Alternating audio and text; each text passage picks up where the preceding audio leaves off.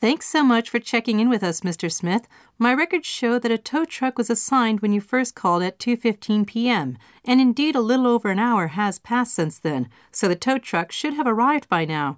Let me contact the tow truck and find out its location and estimated time of arrival to where you are. I will call you back within 10 minutes at the most with that information. Thank you for your patience and we appreciate your business.